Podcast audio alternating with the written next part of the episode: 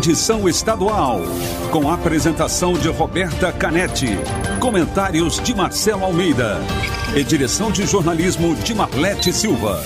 T-News. T-News. Oferecimento Farmácias Nissei. Nissei por perto. Com as melhores ofertas para você.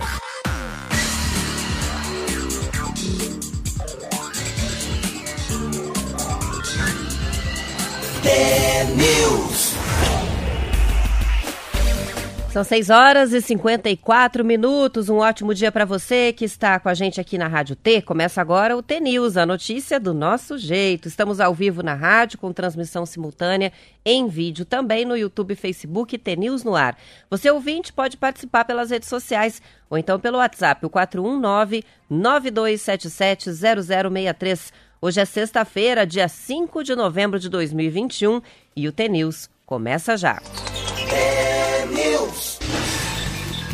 Hoje não tem bom dia, Marcelo Almeida, hoje só tem eu. Mas o Marcelo deixa sempre é, a presença dele aqui, especialmente às sextas-feiras, através, através dos repetecos dos contos. E a gente vai começar o programa de hoje com um conto gravado do Marcelo Almeida para marcar a sexta-feira aqui no TNews.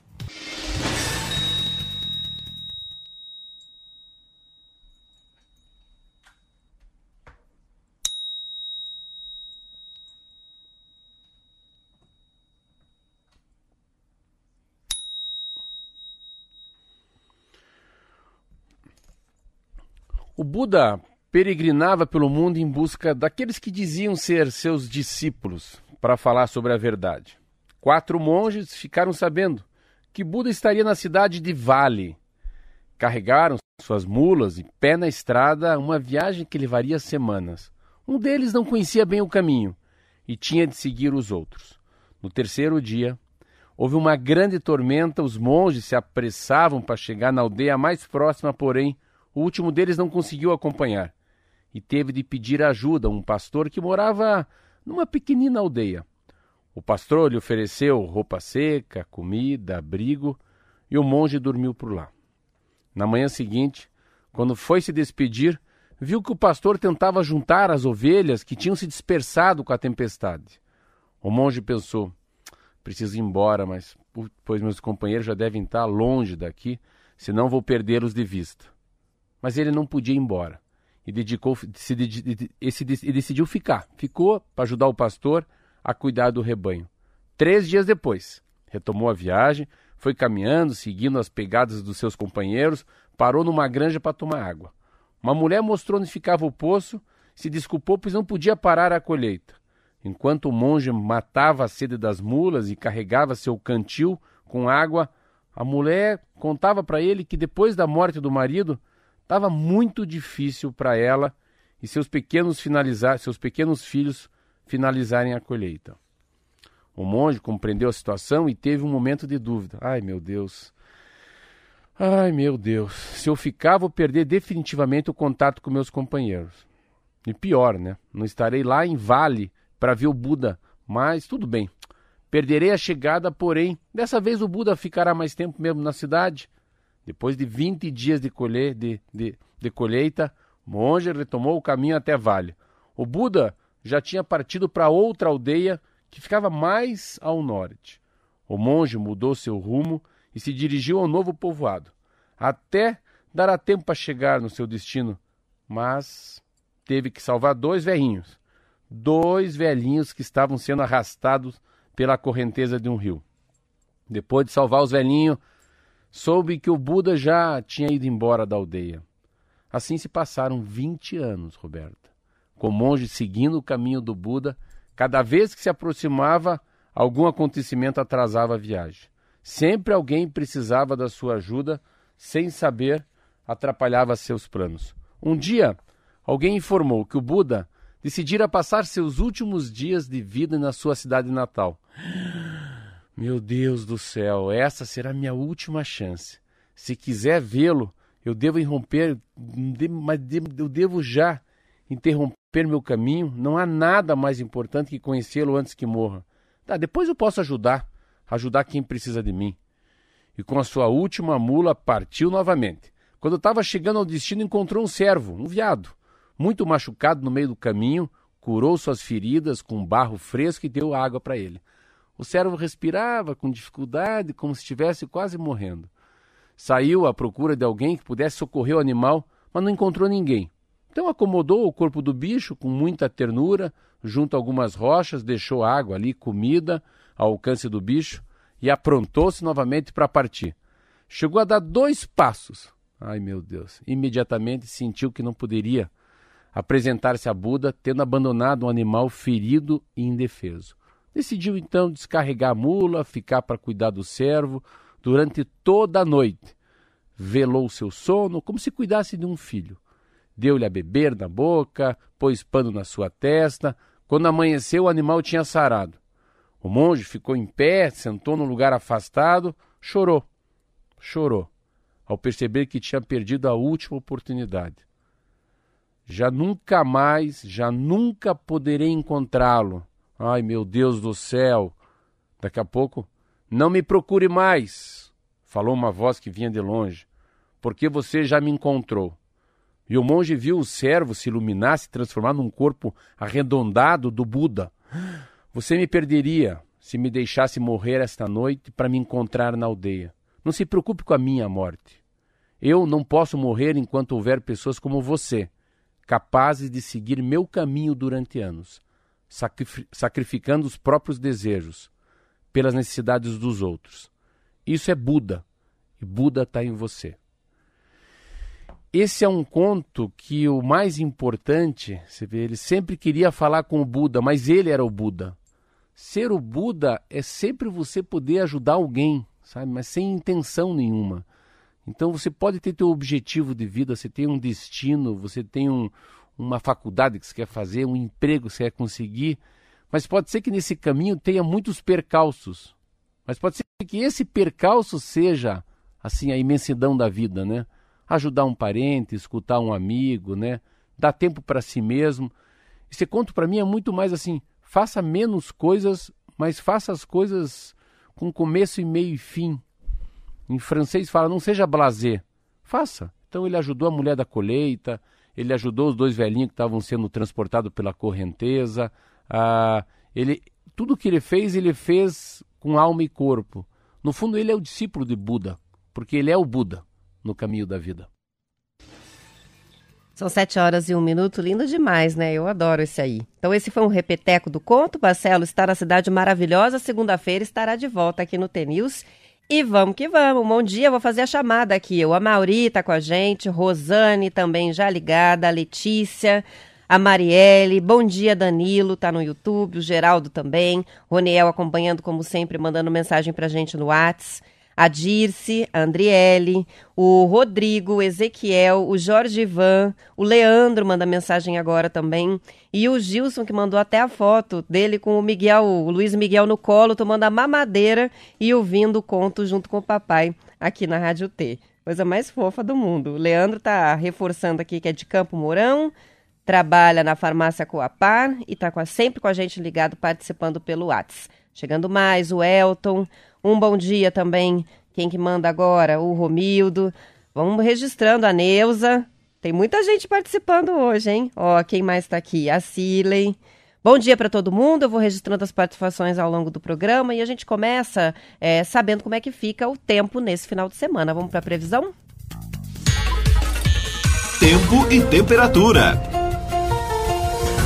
De acordo com o CIMEPAR, o destaque de hoje, sexta-feira, é o alto risco de tempestades, principalmente no interior do estado. O avanço de uma frente fria pelo oceano, a baixa pressão sobre o Paraguai e o calor são situações que geram um ambiente favorável ao desenvolvimento dessas áreas de instabilidade. Vamos para o mapa. Curitiba hoje tem céu encoberto, sem previsão de chuva aqui para a região metropolitana da capital. Temperaturas variando entre 17 e 23 graus. Não sobe tanto, né? Em Paranaguá, mesma situação. O litoral tem máxima de 23 graus também, sem previsão de chuva. Em Ponta Grossa, céu com bastante nebulosidade toda sexta-feira. Temperaturas oscilando entre 17 e 25 graus. Telemaco Borba tem sol entre nuvens, pancadas de chuva à tarde Temperatura vai chegar a 29 graus. No norte do Paraná, Londrina, céu com bastante nebulosidade, máxima de 32. Apucarana tem previsão de chuva à tarde, o sol vai aparecer na sexta-feira, mas pode chover, máxima de 31. Maringá, a temperatura vai a 34 graus, também com previsão de tempo mais instável à tarde, assim como o Campo Mourão, que tem máxima de 31 graus hoje. Em Cascavel, chove também à tarde, pancadas de chuva previstas, mas o sol aparece em alguns momentos do dia e as temperaturas vão a 28 graus. Em Foz do Iguaçu, não há previsão de chuva hoje, apenas de nebulosidade, talvez uma chuva menos forte em Foz, é, mas a temperatura sobe bastante à tarde, vai a 31 graus. Em Francisco Beltrão, mínima de 18 e máxima de 28 graus, sol entre nuvens, com pancadas de chuva no decorrer do dia. Temperatura em Pato Branco fica parecida e também a situação do tempo. E para fechar, Guarapuava, mínima de 17, máxima de 24 graus hoje, com a previsão de chuva forte à tarde. Amanhã, por causa da presença dessa frente fria na altura sul do Brasil, os índices de instabilidade vão seguir bastante elevados no Paraná. A previsão é de pancadas de chuva acompanhada de descargas elétricas em várias regiões do estado e ainda com o risco de tempestades, especialmente no interior do Paraná. Essa é a previsão do CIMEPAR. São 7 horas e 5 minutos e o presidente Jair Bolsonaro admitiu em depoimento no inquérito que investiga a suposta tentativa de interferência política dele na Polícia Federal que ele pediu mesmo a troca do delegado Maurício Valeixo. E também afirmou que o ex-juiz federal Sérgio Moro aceitou, aceitou, colocar o delegado Alexandre Ramagem na chefia da Polícia Federal, desde que fosse indicado para o Supremo Tribunal Federal. Uma troca. De acordo com o Estadão, em diferentes trechos do depoimento, Bolsonaro atacou Moro, que é um ex-aliado que agora pode ser adversário dele nas eleições do ano que vem. No depoimento, o presidente ainda reclamou de um suposto pouco caso do então ministro da Justiça, do Moro, com relação às investigações que eram de interesse dele. Entre elas, a da facada durante a campanha de 2018 e também a apuração sobre a situação do nome do presidente da República no inquérito a respeito dos assassinatos da vereadora Marielle Franco e do motorista Anderson Gomes. Bolsonaro disse que cobrou de Moro uma investigação mais célere e mais objetiva sobre esses casos mas que não observou nenhum empenho do ex-ministro em solucionar o assunto. Quando foi ouvido pela Polícia Federal em maio de 2020, Moro afirmou que a troca na Diretoria-Geral da Polícia Federal havia sido solicitada por Bolsonaro porque o presidente precisava de pessoas de confiança para que pudesse interagir, telefonar e obter relatórios de inteligência. Em depoimento que durou mais de oito horas, o ex-ministro afirmou que, ainda que chegou a receber de Bolsonaro uma mensagem que dizia o seguinte: Moro, você tem 27 superintendências, eu quero só uma, do Rio de Janeiro. Bom, no depoimento do Bolsonaro, o presidente não só confirmou o pedido para troca de Valeixo, o que indica uma interferência do chefe do executivo na Polícia Federal, que é um órgão autônomo e independente, é, e não pode ter essa interferência direta da presidência da República mas também as solicitações para mudança da superintendência de Pernambuco em março de 2020. E ele ainda diz que interferiu na troca da chefia da Polícia Federal no Rio de Janeiro em 2019. São 7 horas e 7 minutos e a coluna da jornalista Eliane Cantanhede noticiou ontem que, seguindo os passos do ex-juiz Sérgio Moro, o procurador da República, Deltan Dallagnol, renunciou definitivamente ao cargo de, do Ministério Público Federal. Pediu exoneração, inclusive divulgou um vídeo ontem que estava circulando bastante nas redes sociais, porque vai entrar na política. E, segundo a coluna, vai disputar vaga na Câmara dos Deputados no ano que vem. Ele é ex-coordenador e ex-porta-voz da Lava Jato. O Dallagnol tem recebido várias críticas é, sofreu uma pena de censura do Conselho Nacional do Ministério Público e responde até processos judiciais, segundo a colunista. Ele se afastou da coordenação da Lava Jato de Curitiba em setembro do ano passado, depois de denúncias de excessos e da divulgação de mensagens trocadas com o ex-juiz Sérgio Moro e outros procuradores. Aquela matéria né, do Intercept Brasil. Dallagnol tem 41 anos, é formado em Direito pela Universidade Federal do Paraná, tem mestrado pela Universidade de Harvard, nos Estados Unidos, entrou para o MPF em 2003 e a expectativa é de que ele se filie ao mesmo partido escolhido por Moro para disputar as eleições do próximo ano, que é o Podemos, o partido liderado pelo senador Álvaro Dias.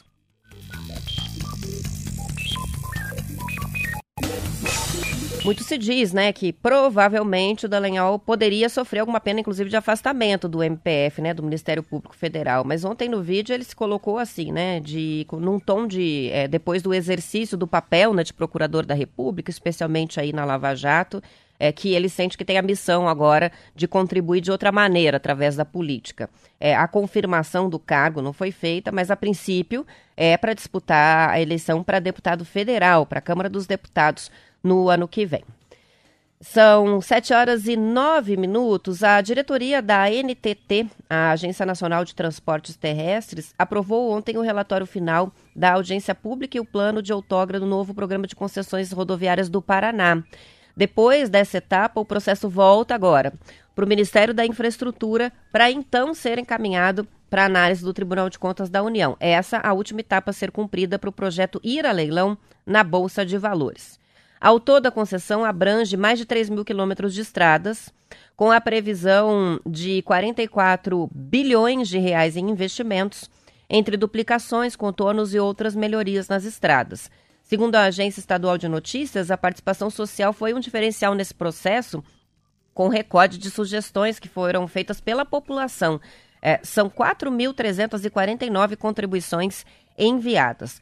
O plano de outorga, encaminhado pela ANP, NTT, é composto aí por estudos de viabilidade técnica econômica para a exploração dos serviços de infraestrutura e prestação de serviços de transporte terrestre.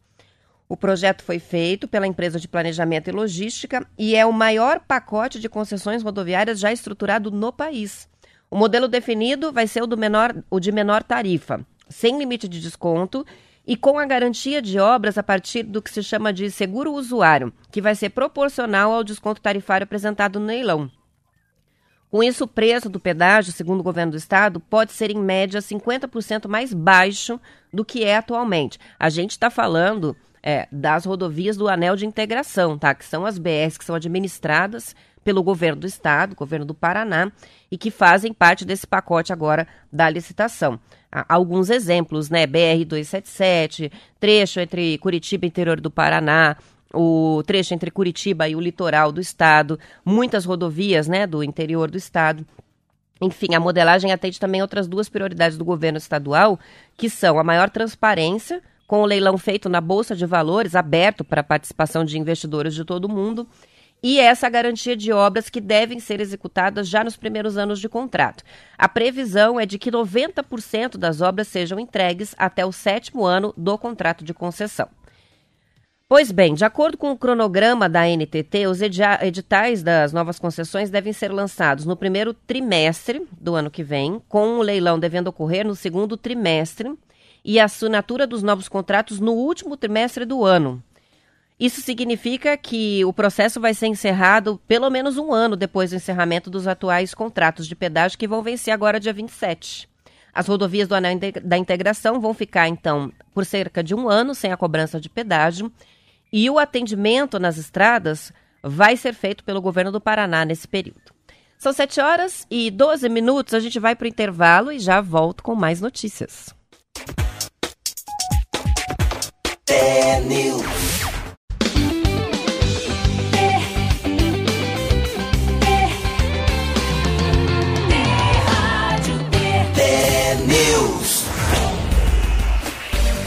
São 7 horas e 15 minutos, o debate está bom aqui. Participações chegando dos ouvintes. O Gabriel escreve essa eh, interlocução do Bolsonaro, né?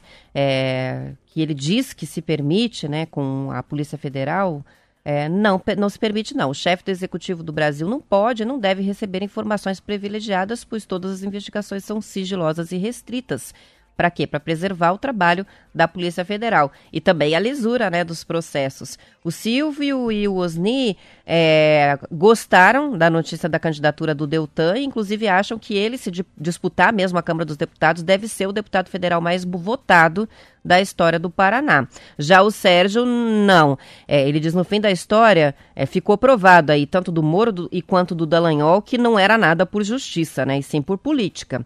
A Rosane está perguntando se hoje não vai ter desafio do Radinho. Hoje não, porque por conta dos, das idas e vindas da promoção anterior, né, que era a do Tour T News, a gente acabou distribuindo radinhos para as pessoas que participaram na roleta, e aí é, fizemos uma premiação extra, né? Foram três kits de radinho e mais o Tour News. Então hoje a gente vai fazer uma pausa só para se para se reorganizar aqui com as promoções, porque os radinhos já saíram na semana passada. Mas na semana que vem tem, tá, Rosane? Então fica pronta para participar. O Aguinaldo, que é de Araruna, tá com a gente, o Sérgio de Araucária. A Mila escreve o seguinte: a gente viaja com o conto, eu amo ouvir. Também participação da Tereza, que é de Telemaco Borba, está sempre na audiência.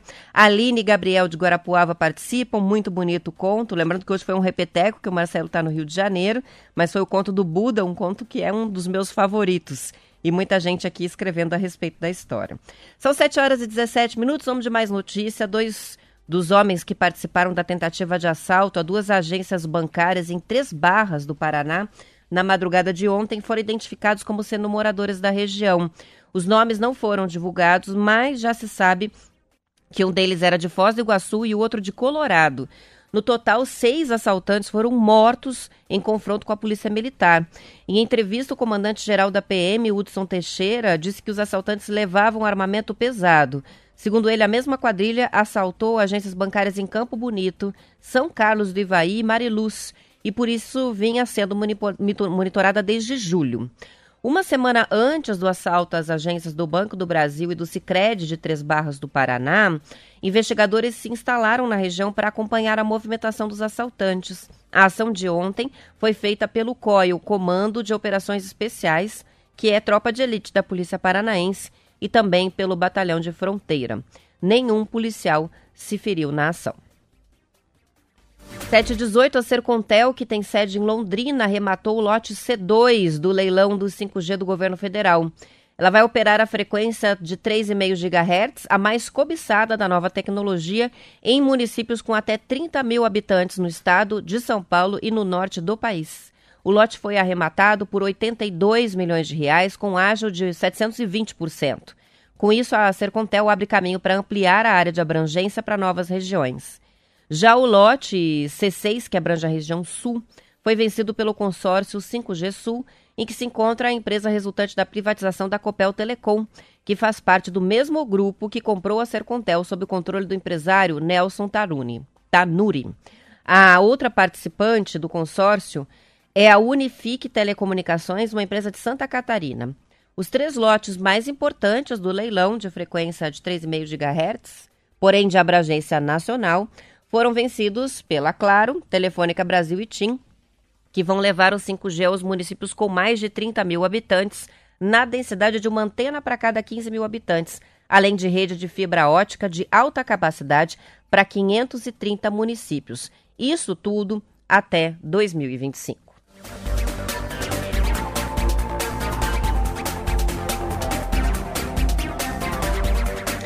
Historicamente líder da produção nacional de trigo, Paraná está chegando na reta final da colheita com preços em alta, informou o Departamento de Economia Rural ontem. A comparação com 2020 está mostrando a valorização do cereal. Em média, os produtores receberam R$ 87,00 pela saca de 60 quilos no mês passado, valor 27% maior do que o de outubro de 2020, que era de R$ 68,00. Esse quadro colaborou para que os produtores de trigo aqui no Paraná diminuíssem o ritmo das vendas, na expectativa de que os preços continuem subindo.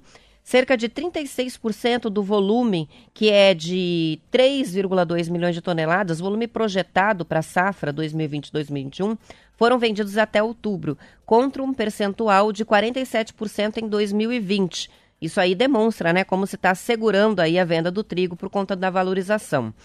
Na comparação entre outubro e setembro deste ano, os preços de mercado no mercado atacadista tiveram uma retração de 3%. Em setembro, a tonelada do trigo custava em média R$ 1.656.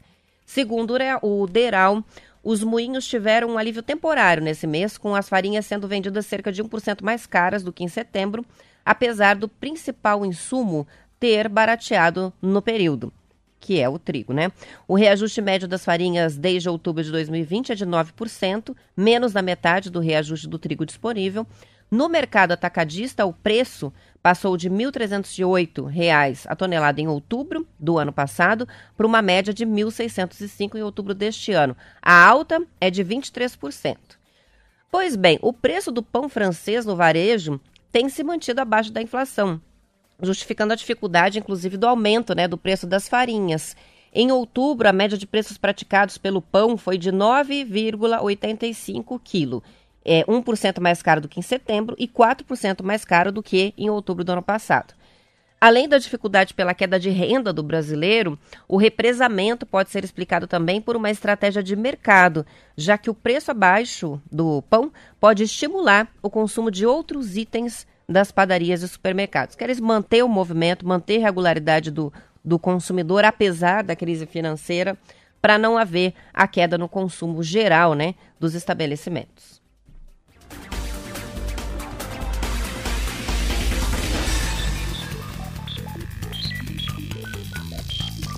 Ah, ontem o Jabuti mandou mensagem pra gente para contar que era o aniversário de Ubiratã e ele tá dizendo que continua em festa, festa de aniversário, amanhã tem plantio de mudas, de pau-ferro no Parque do Lago, por pioneiros e ele disse que vai participar. E no domingo tem almoço com prato típico, uns pratos típicos, né, do município de Ubiratã. Tá dando a letra aí o Jabuti para quem é da região sobre um bom programa no final de semana, que é a festa de aniversário do município. Flávio de Curitiba está com a gente mandando mensagem também. Quem que está aqui com a bicicleta? O Denival. Boa sexta-feira para todo mundo, para você também. As mensagens que vão chegando pelo WhatsApp. O Instituto Brasileiro de Geografia e Estatística, o IBGE, está começando uma nova etapa de testes para o Censo Demográfico de 2022. Um dos objetivos é verificar sistemas e equipamentos de coleta de informações da pesquisa.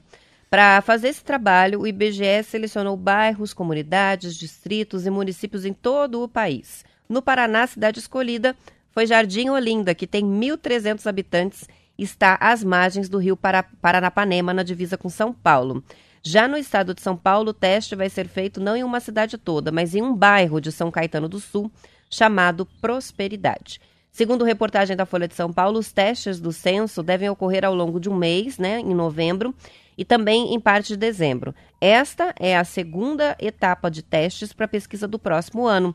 A primeira etapa foi feita na ilha de Paquetá, no Rio de Janeiro. Inicialmente, o censo estava previsto para o ano passado, mas não aconteceu por conta da pandemia.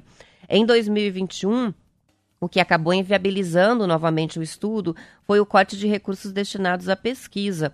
Os dados apurados pelo censo funcionam como base para uma série de políticas públicas, além de decisões de investimento de empresas. E aí a gente vai ficar, né, com dados de dois anos aí no escuro.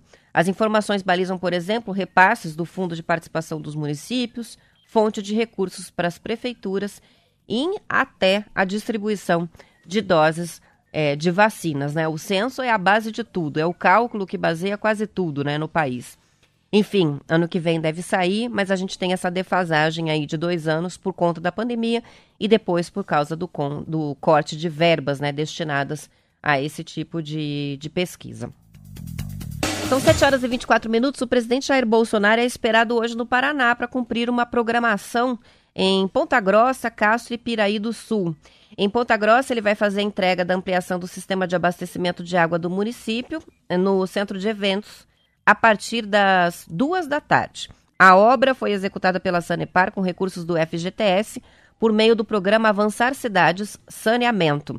Também está previsto um encontro com empresários, o lançamento da Maltaria Campos Gerais e a apresentação do programa de inclusão de jovens egressos do serviço militar no mercado de trabalho. Depois dessa agenda em Ponta Grossa, o presidente vai para Castro. No Parque de Exposições Dário Macedo, ele vai fazer a entrega de homenagens a cidadãos do município de títulos de regularização fundiária. Amanhã, sábado, a agenda continua em Piraí do Sul. De lá, o presidente se reúne com grupos de motociclistas e parte para uma motociata voltando a Ponta Grossa. A atividade encerra no centro de eventos de Ponta Grossa por volta do meio-dia. Essa viagem, vamos lembrar, ela estava programada para acontecer em setembro, mas precisou ser adiada depois do presidente e toda a comitiva ficarem em isolamento lá em Nova York, quando o ministro da Saúde, Marcelo Queiroga, teve a confirmação do diagnóstico da Covid-19 durante a viagem. Né?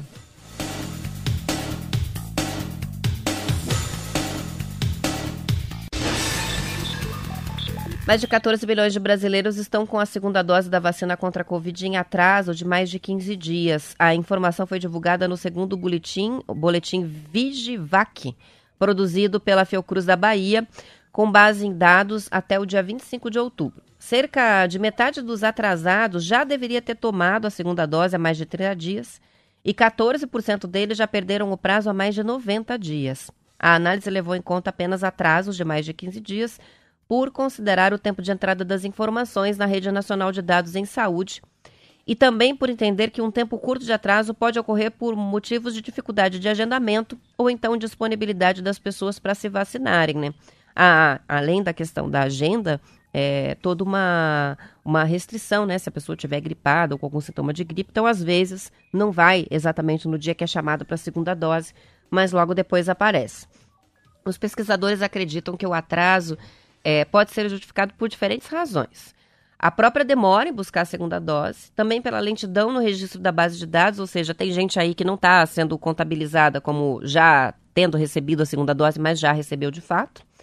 Também o esgotamento e a sobrecarga das equipes de saúde, a disseminação de notícias falsas sobre a imunização e a falta de estoque de reserva de imunizantes, ah, também tem uma questão que é a mortalidade, né? A equipe da Fiocruz ressalta que a proteção contra a infecção, hospitalização e morte é muito maior no grupo com o esquema vacinal completo. Então, assim, faz uma tremenda diferença tomar uma dose só ou tomar o esquema completo. Então, não dá para contar que tomou a primeira dose está vacinado, não, hein, pessoal? Se alguém aí é, ainda não foi tomar a segunda dose ou a dose de reforço para alguns grupos que já estão recebendo, importantíssimo fazer esse esquema vacinal completo para realmente estar tá protegido ou protegida contra a Covid-19.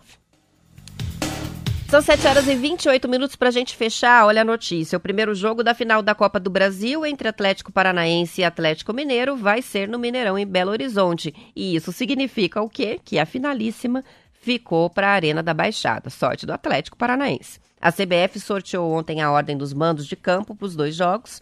O campeão da Copa do Brasil vai embolsar na temporada 56 milhões de reais com esse título. Vale lembrar que o gol fora de casa, chamando gol qualificado, não é mais critério de desempate na competição nacional. Os dois jogos da decisão desta Copa do Brasil devem fechar a temporada de futebol de 2021. A previsão para a partida de ida é domingo, dia 12 de dezembro, enquanto a de volta deve acontecer logo depois, na quarta-feira, dia 15. Ainda invicto na competição, o Atlético Paranaense eliminou o Havaí na terceira fase. Passou pelo Atlético Goianiense nas oitavas de final. Derrotou o Santos nos dois confrontos das quartas. E pela semifinal, o time paranaense eliminou nada menos do que o Flamengo para chegar à decisão pela terceira vez na história.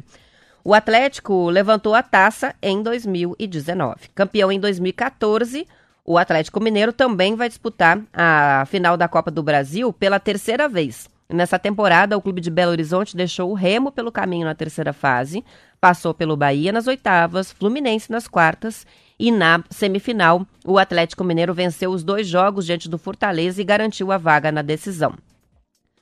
O Atlético Paranaense também está na disputa do título da Copa Sul-Americana contra o Red Bull Bragantino. A final vai ser em jogo único no sábado, dia 20 de novembro, no estádio Centenário em Montevidéu, no Uruguai. Já o Atlético Mineiro é líder isolado do Brasileirão e entra nesta reta final buscando confirmar o título. As informações são do Estadão. São 7 horas e 30 minutos. Eu vou encerrando a edição estadual. Depois do intervalo, vocês, ouvintes da Rádio Tem todo o Paraná, acompanham a programação da sua cidade. Eu volto para Curitiba e região metropolitana. E continuo com a transmissão ao vivo até as 8h10 no YouTube e também no Facebook. A gente vai ter entrevista com o Sebrae e já deixo o aviso para os ouvintes que quiserem tirar dúvidas daqui a pouquinho no local, é, com uh, respostas a perguntas de empreendedores, pessoas que querem abrir novas empresas ou têm empresas e têm alguma dificuldade. Enfim, ele vai dar dicas aqui. Então, se tiverem perguntas, podem mandar já. 7h30, para os que ficam, até segunda-feira, ótimo fim de semana, bom desconto, muito obrigada pela companhia e até segunda-feira, 10 para as 7, tá? Vamos lá.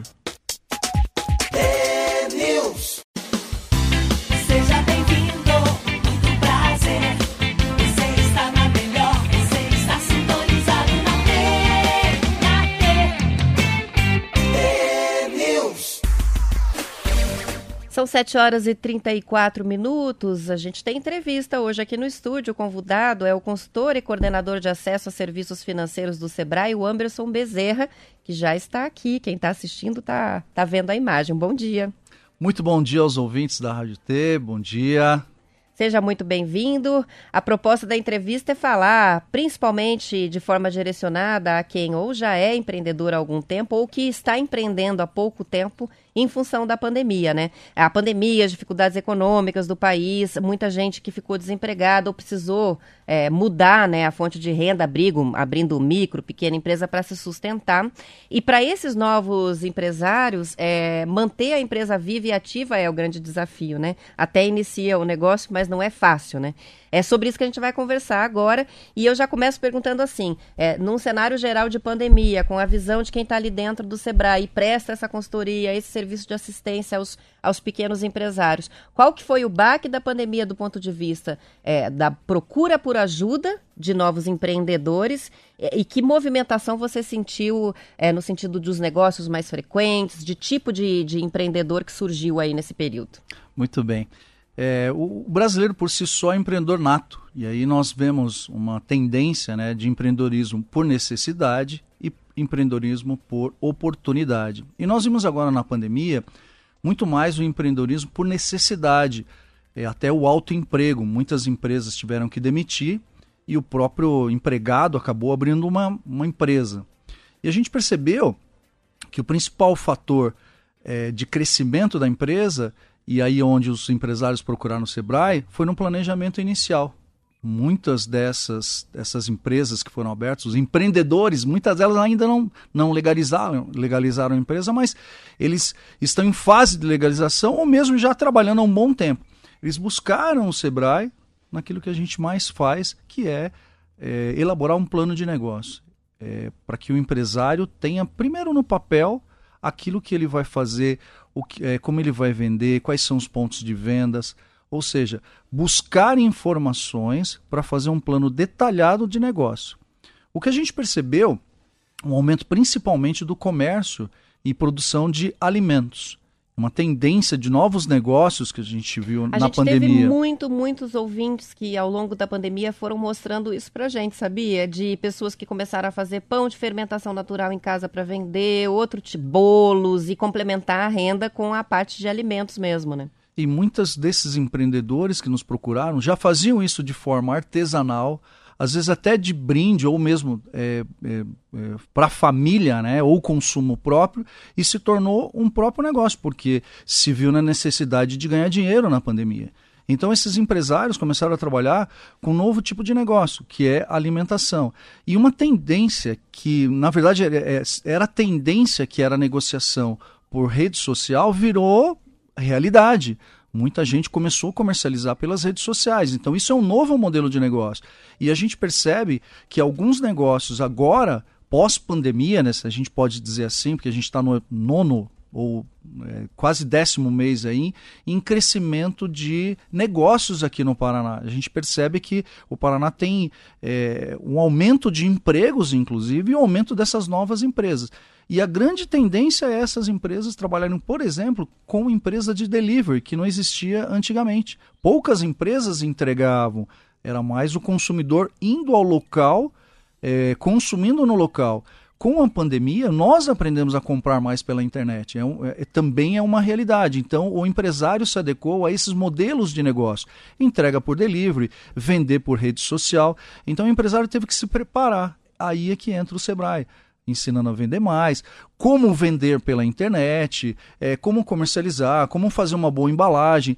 É, principalmente em alimentação, a gente percebeu que o empresário não conhecia muito sobre embalagens para entrega. Então a gente também trabalha com relação é, nesse sentido, né, de auxiliar também é, é, não só na comercialização, mas na produção também do alimento é, para que ele com, comece a vender. Não só alimentação, mas a gente viu inúmeros negócios surgindo por conta é, do empreendedorismo por necessidade. E muitos empresários acabaram é, solidificando esses, esses negócios e não, não voltaram mais a buscar emprego. Eles estão aí e vão continuar empreendendo aí, pelo menos é uma, é uma crescente aqui no Paraná. Aí é que tá, né? Algumas mudanças que vieram e que vão permanecer, tanto das vendas pelas redes sociais, o delivery e o próprio novo empreendedor, né? É que de um alto emprego, como você colocou bem ali no começo, acaba descobrindo que tem uma boa oportunidade mesmo de negócios ali e vai dar continuidade. É, eu vejo assim que, é, embora vocês tenham atendido muita gente aí durante a pandemia, também teve muita gente que empreendeu e não se organizou, foi fazendo a trancos e barrancos do jeito que deu.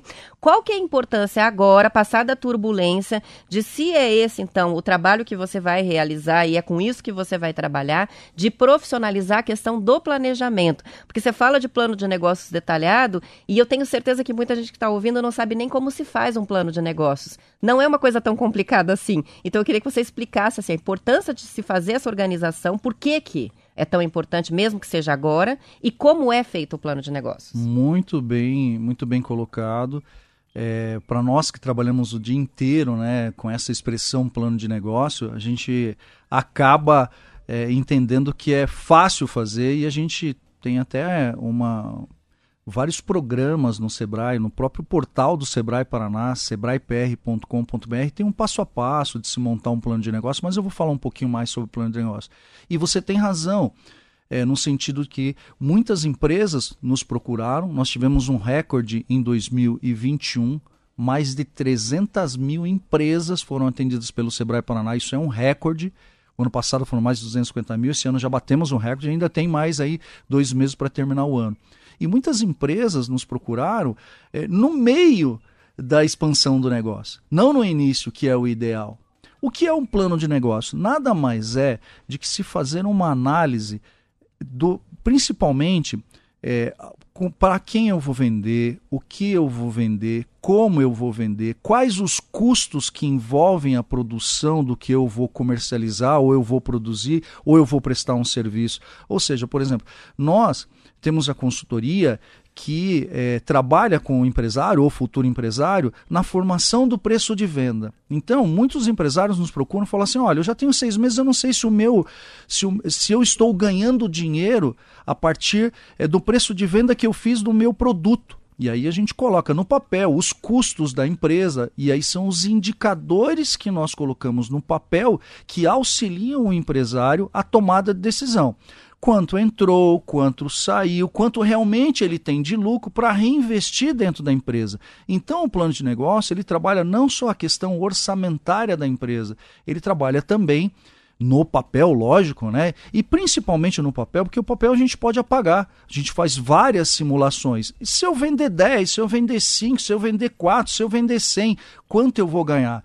Isso mostra para o empresário um ponto de equilíbrio da empresa dele. Isso é fundamental para ele saber quanto ele tem que vender mensalmente. E aí, qual a estratégia de vender mensalmente X peças por mês, por exemplo? Produzir lá bolo, eu preciso vender 50 para ter 10 reais de lucro, 100 reais de lucro, mil reais de lucro. Então, o plano de negócio mostra é, no papel, mais uma vez, eu estou repetindo no papel, porque é, é fundamental planejar. Eu sempre costumo, eu, eu costumo. Não é... pode ter preguiça, né? De fazer essa estruturação. Porque eu até aproveitando que você falou sobre isso, eu já ouvi uma situação é, em que, fazendo o plano de negócio, a pessoa desistiu do negócio. Porque é, escolheu um endereço muito caro para abrir uma escola de dança ah, e depois colocando no papel, percebeu que ainda que tivesse todas as turmas cheias e preenchidas com os alunos matriculados, da maneira que era o objetivo final, as contas não se pagavam. Então, por mais sucesso que a escola fizesse, ainda assim não daria lucro. Muito bem. E, e foi só colocando no papel que foi possível perceber. Você trouxe um, um, um exemplo muito claro é, de que quando você faz um plano inicial, você tem uma noção daquilo que você vai enfrentar quando abrir empresa. Não precisa nem legalizar ela no, no início ali, você vai colocar no papel. Você trouxe uma questão do ponto de venda. Né? Olha, aquilo ali é muito caro, você vai faturar 50, mas você paga 3 mil de aluguel. Como é que você vai sobreviver? E o contrário é completamente verdadeiro também. Pode ser que eh, no plano de negócio mostre que existe a viabilidade de abrir um negócio. Eu costumo falar, para exemplificar o que é um plano de negócio, é, quando nós, todos nós, quando a gente viaja, a gente faz uma mala. E ali a gente prevê roupa de frio, roupa de calor, é, eu vou levar, é, se eu vou para algum lugar, por exemplo, que tem praia, eu vou levar protetor solar, então eu me preparo. Maletinha de remédios, né? Para aqueles imprevistos. as mulheres sabem, inclusive as mulheres empreendedoras, e você tocou num assunto, é, é, é, você exemplificou isso aí, as mulheres têm a condição muito melhor de empreender porque tem essa sensibilidade de pensar, puxa vida, lá naquela localidade, falando sobre viagem, né? Eu preciso levar isso, eu preciso levar aquilo. Essa sensibilidade traduzida para o empreendedorismo, a gente percebe que a mulher ela tem um melhor cuidado em planejar. Acho que é herança do, do, do, do, do trabalho em casa, né? De administrar a família, filhos, alimentação, Pode ser também da casa, dez né? coisas ao mesmo tempo, né? Ela pensa, faz a listagem num supermercado, vamos chega lá e já vai empreendendo. Mas enfim, é, o, o, plano de negócio ele mostra o caminho antes de se montar o negócio. E aí a sua pergunta é, Anderson, é, os empresários, alguns procuraram procuraram antes, outros estão aí empreendendo e vão procurar agora, depois de um ano, por exemplo. Como é que fica esses empresários? Da mesma forma, nós vamos atender, é, nós vamos é, é, planejar junto do empresário, se ele já tem uma experiência, né, se ele já tem, quando, quando saiu da ideia, se ele já tem uma experiência, ele já empreendeu, fica até melhor para ele colocar no papel. Porém, a gente, a gente acredita que aquele que pensa antes, que faz um plano de negócio antes, talvez ele não, ele não tenha tanta dificuldade. E não é só por conta da pandemia que se tem que planejar. Isso aí é historicamente, todas as empresas que planejaram, e a gente percebe que mesmo planejando, algumas empresas desapareceram do, desapareceram do mercado, porque o modelo de negócio implantado não é mais, não é mais viável. Hoje a gente compra direto pela internet, tem algumas empresas que fecharam as portas. E eu não estou dizendo fechar a porta que não comercializa mais. Ele só está vendendo pela internet. Então isso também tem que ser planejado, os custos também têm que ser planejados. Algumas empresas, por exemplo, não, não atendem mais é, fisicamente, os próprios funcionários estão trabalhando em home office. Então eles é, não tem mais a, a, a estrutura física sendo atendida.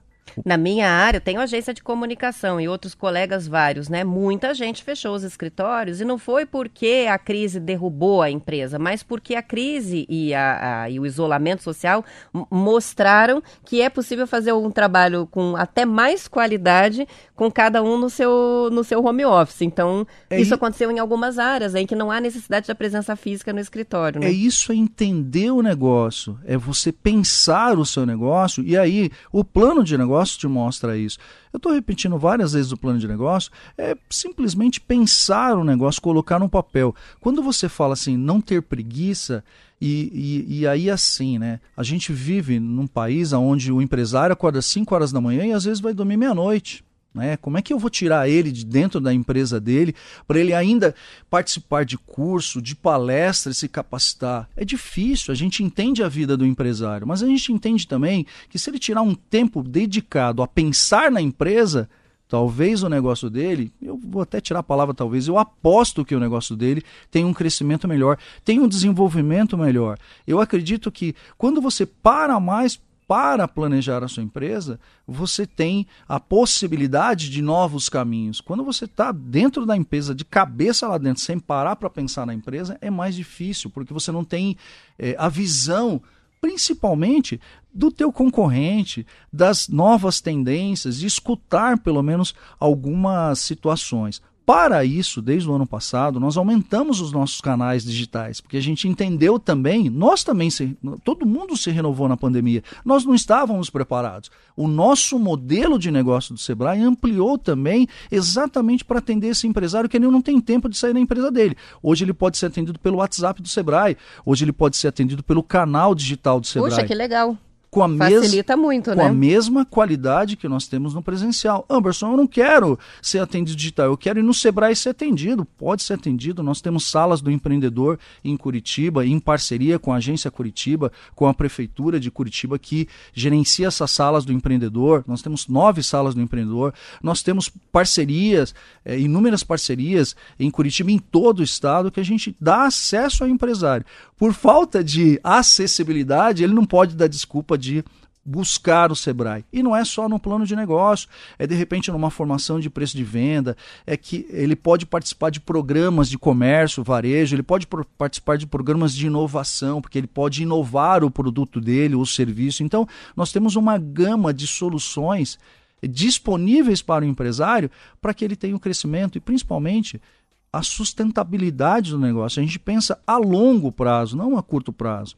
E aí também é programas nós temos em parceria para abertura de empresa, para aquele empresário, como você citou no início, que às vezes começou a empreender e não legalizou a empresa dele. Nós temos um programa muito grande com a Junta Comercial do Paraná e com a Jucepar e todos os órgãos de licenciamento que ajudam o empresário a abrir empresa. Aqui em Curitiba você abre uma empresa, consulta locacional, né? A consulta locacional, em 15 minutos. Antigamente era 140 dias. Mas não era, isso que eu ia falar, não era. Era um processo longo era e agora é um processo muito mais ágil. Muito né? mais ágil. Ele pode entrar num site empresafácil.pr.gov.br, ele tem todas as informações, ele faz a consulta locacional, eu quero abrir um tal negócio em tal lugar. Se aquela localidade estiver ok, ele já recebe o ok para ele começar a inserir a documentação dele. Então, é, é, hoje o processo de abertura de empresa está muito fácil. É, a produção, e aí quando o empresário entende é, da produção daquele mercadoria que ele vai comercializar, está muito mais fácil. O que falta para ele? É pensar no negócio. Nesse sentido, o Sebrae está ao lado do empresário para ajudá-lo a pensar no negócio melhor, para que ele passe por esses períodos de crise, né, que a gente vê aí anos e anos, alguns anos tiveram outras crises, não só da Covid agora. E outras virão, né? Não tem como virão. escapar disso. E a gente percebeu que aquele empresário que há três anos atrás, há quatro, há cinco anos, já vem se preparando, tira um tempinho para se preparar, buscar o Sebrae para é, por crescimento, ele passou melhor pela pandemia. Ele passou muito melhor. Esse empresário que você cita, que ele observou o mercado, de comunicação, por exemplo, ele não tem mais uma estrutura, ele, ele possibilitou é, o atendimento remoto, eu tenho certeza absoluta que ele tem um conhecimento do negócio dele, que ele buscou uma capacitação, ele buscou uma consultoria, ou pelo menos ele, é, que ele não tenha ido ao Sebrae, mas ele pelo menos entrou na internet e buscou alguma informação sobre o próprio negócio dele, sobre os concorrentes. Então, se informar, buscar informação, se manter informado, na minha opinião, é, eu acho que talvez é um ativo empresarial maior do que a produção que ele tem. Você tem empresa na mão, você saber quanto você precisa vender, como é que você vai vender, planilhar isso, colocar isso numa planilha, eu acho que é fundamental. Às vezes os empresários me perguntam assim, Anderson, mas eu não tenho recurso para montar um grande sistema de indicadores, de acompanhamento na minha empresa, eu não sei nem mexer na internet para que eu, eu, eu, eu, consiga controlar a minha empresa ou ter um sistema, eu não tenho recurso para contratar um sistema. Eu falo, olha, faz como antigamente. Pega um caderninho, do lado direito você tem as entradas, do lado direito, do lado esquerdo você tem as saídas. Entrada e saída no final do dia o que a gente fala? Acompanhe a sua empresa, planilhe a sua empresa, saiba o que está entrando, o que está saindo, aonde está indo o seu recurso. Isso é fundamental para que lá na frente ele tenha realmente dentro da empresa um prazer daquele sonho que ele teve inicial, porque empreendedor é realização de sonhos e a gente ajuda nessa realização de sonhos. O Sebrae é, trabalha exatamente nisso, é, buscando entender e aonde a gente pode é, trazer soluções para a melhoria das, das empresas.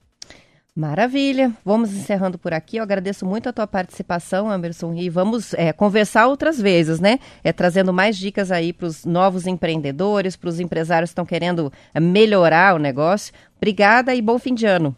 Obrigado. Parabéns pela, pelo tema em levar informação para o empresário que exatamente está carente de informação linhas de crédito disponíveis, fundo de aval, isso é muito importante também para aquele empresário que quer crescer.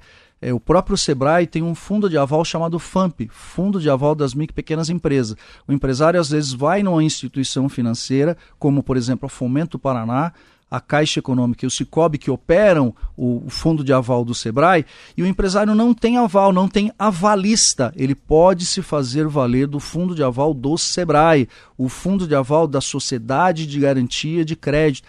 Então, é, para o empreendimento, para a solidez do empreendimento, ele tem assessoria, ele tem crédito, ele tem inovação, ele tem à disposição dele no Sebrae. 0800 570, você me, permite, você claro, me permite. Claro, precisamos de todas as credenciais possíveis tá aí, bom. contatos possíveis. 0800 570 0800, o nosso telefone, pode entrar em contato, marcar uma consultoria online.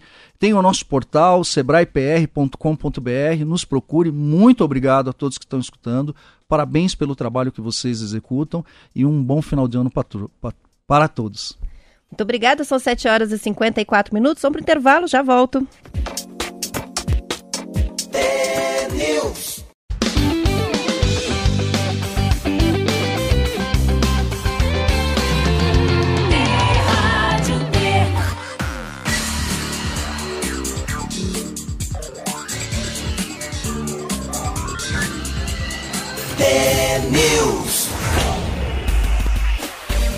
São 7 horas e 58 minutos. As participações dos ouvintes que acompanham pelo Facebook. Um bom dia para a Umbelina, para o Alessandro, a Renata, Mônica, Shirley, a Francisca, Eliana, o Rolf, que é de Curitiba, o Adinaldo, de sempre acompanhando. Quero ganhar um radinho. Semana que vem tem promoção. O Valdemir, que diz que é de Roncador, que está assistindo pela primeira vez pelo Facebook e que sempre acompanha pelo rádio do caminhão. Pela primeira vez que está vendo aqui.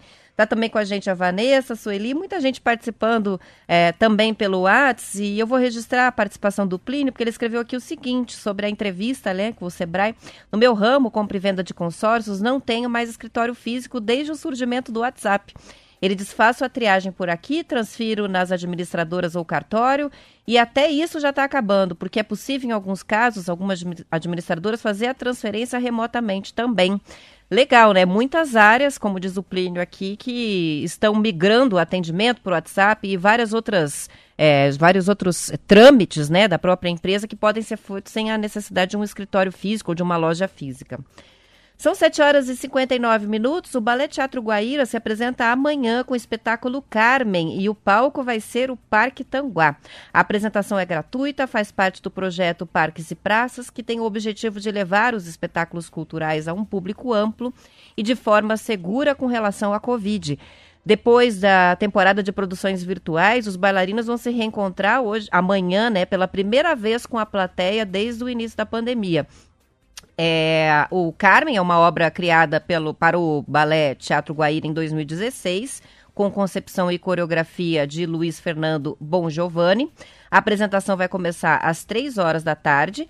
E essa programação de, de dança ao ar livre é mais extensa. No mês de novembro inclui também outras apresentações do Balé Teatro Guaíra, também da Escola de Dança Teatro Guaíra e G2 Companhia de Dança, na Praça Generoso Marques, Parque São Lourenço, Praça Santos Andrade e também no Museu Oscar Niemeyer. A apresentação de amanhã, só repetindo para quem se interessou, é às três da tarde, espetáculo Carmen, no Parque Tanguá. Apresentação ao ar livre. E a Prefeitura de Curitiba flexibilizou ainda mais as restrições de circulação na cidade por conta da pandemia. Os estabelecimentos e atividades que estavam com o limite de ocupação reduzido Vamos lembrar, né? Estava em 70% na maioria dos casos, 50% para os eventos esportivos profissionais, teatro e música ao ar livre. Agora, tudo autorizado a funcionar no limite de capacidade de público que está previsto nos certificados de licenciamento do Corpo de Bombeiros. A medida vale para atividades comerciais e serviços, eventos esportivos com público externo, apresentações teatrais e musicais em espaços abertos, as igrejas e templos, estabelecimentos de hospedagem, hotéis e pousadas casas de shows, casas noturnas, eventos corporativos, casas de festas e recepções, academias de ginástica, espaços para prática esportiva, feiras livres, parques infantis, restaurantes, bares e lanchonetes, mostras e feiras e feirões, as feiras de artesanato, eventos culturais, cinemas, museus, circos e teatros além dos estádios de futebol. O novo decreto também autoriza o consumo local em tabacarias, que é uma atividade que estava suspensa desde o começo da pandemia. O uso da máscara reforçou a Prefeitura de Curitiba, segue obrigatório em todos os espaços de uso público e de uso coletivo, abertos e fechados. A venda e consumo de alimentos e bebidas alcoólicas nos eventos esportivos e apresentações teatrais e musicais em espaços abertos agora estão autorizados. É a volta aí da cervejinha e do pão com bolinho no estádio de futebol. As mudanças foram discutidas e aprovadas pelo Comitê de Técnica e Ética Médica da Secretaria Municipal de Saúde, que avaliou os indicadores da semana de 26 de outubro a 2 de novembro. O número diário de casos novos de Covid teve queda de 6% nos últimos 14 dias em Curitiba. O número de mortes por data de divulgação caiu 43% e o número de casos ativos caiu mais 20% nesses últimos dias. E é por isso que a prefeitura está afrouxando aí a, a, a, questão do controle né, de público nos eventos, a, mantendo a bandeira amarela, mas com essa abertura das tabacarias, consumo de alimentos nos espetáculos, nas apresentações ao ar livre, nos estádios de futebol, e sem o limite é, de 50% ou 70% da capacidade de público. Pode preencher a capacidade de público, mas, lógico, né, continuando com todos os cuidados é, as recomendações, acesso ao álcool gel, uso obrigatório da máscara, isso tudo continua para manter a prevenção da Covid nos, nos eventos. A Prefeitura da capital está convocando os adolescentes nascidos entre 1 de janeiro e 31 de dezembro de 2008 para receberem a primeira dose da vacina contra a Covid hoje.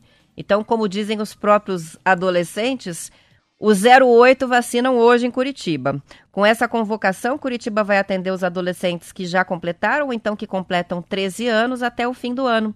Os já convocados anteriormente, que são os que nasceram até 31 de dezembro de 2007, também podem tomar a vacina hoje se perderam a data de vacinação.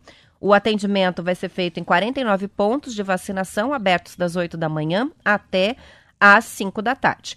Todos os pontos de vacinação também vão fazer repescagem de primeira dose de quem tem mais de 18 anos, segunda dose agendada, repescagem de segunda dose de pessoas que já foram convocadas, a repescagem da DR, a dose de reforço dos idosos já convocados, que são todos com 68 anos completos ou mais vacinados até 3 de maio, e a repescagem de dose de reforço para imunossuprimidos vacinados com a segunda dose até 6 de outubro.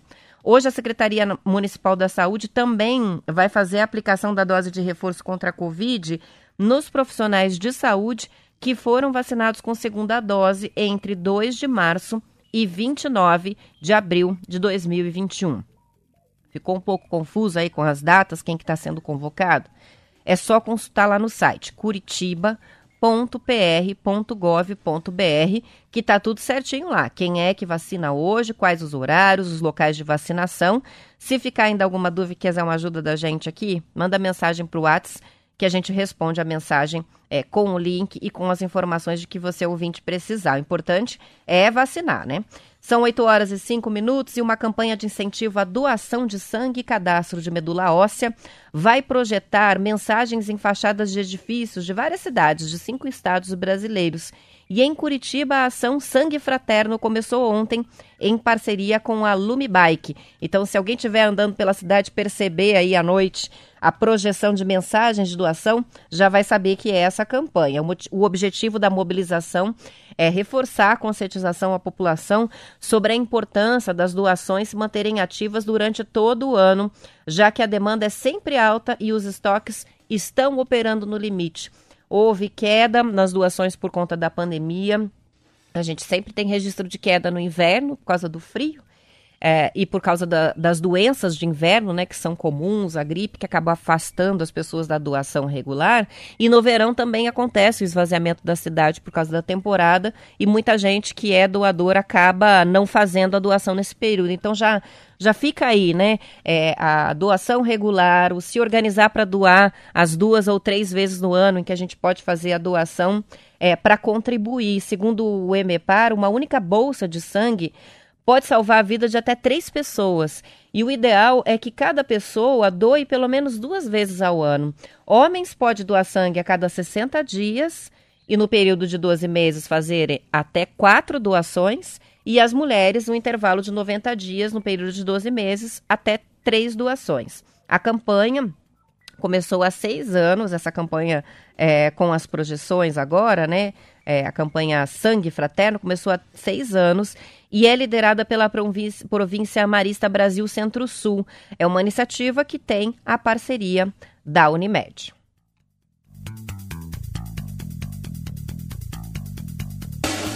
A troca de quatro deputados na Assembleia Legislativa do Paraná, depois da cassação de Fernando Francischini, do PSL, levou à exoneração de 52 funcionários comissionados lotados nos gabinetes dos deputados que perderam o mandato, em comissões e também lideranças na Assembleia. As exonerações foram publicadas no Diário Oficial já. De acordo com o portal G1 Paraná, o Adelino Ribeiro, do Patriotas, Nereu Moura, do MDB, Hélio Rush, do Democrata e o Pedro Paulo Bazana, do PV, que vão assumir a vaga na Assembleia na segunda-feira, são os deputados que entram, né? vão fazer as novas nomeações aí a partir da próxima semana. No gabinete do Francisquini, sete foram exonerados.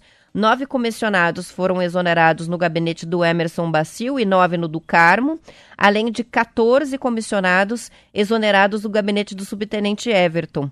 Como Francisquini presidia a Comissão de Constituição e Justiça da Assembleia, que é a principal da casa, sete comissionados da CCJ também vão ser substituídos.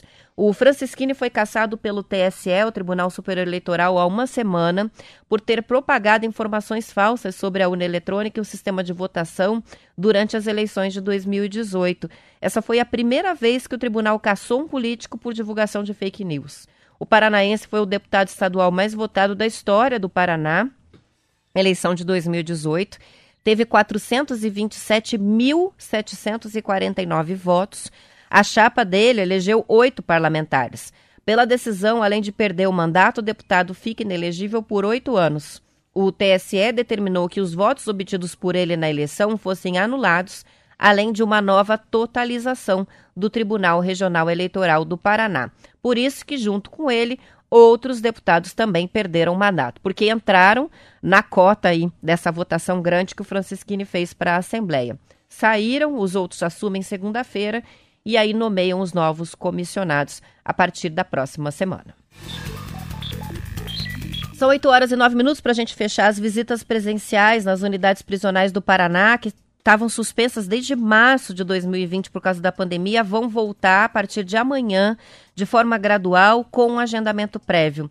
O preso e o familiar que for fazer a visita devem estar com ciclo completo de vacinação e seguir as medidas sanitárias estipuladas pelo DEPEN, que é o Departamento Penitenciário. Nesse momento, ainda não estão liberadas as visitas nas cadeias públicas. Somente familiares que já têm a credencial é que vão poder entrar nos presídios. O agendamento das visitas precisa ser feito por e-mail ou telefone, com o objetivo de evitar aglomerações. Cada preso vai poder receber apenas um visitante por vez, sendo que cada fim de semana vai ser destinado a um público familiar diferente, conforme portaria. Os dias de visitação vão ser sempre às sextas, sábados e domingos. São 8 e 10 eu encerro por aqui o T-News e também a semana com vocês, ouvintes. Na segunda-feira, às 10 para as 7, estarei de volta junto com o Marquinho e também com Marcelo Almeida. Até lá, bom descanso.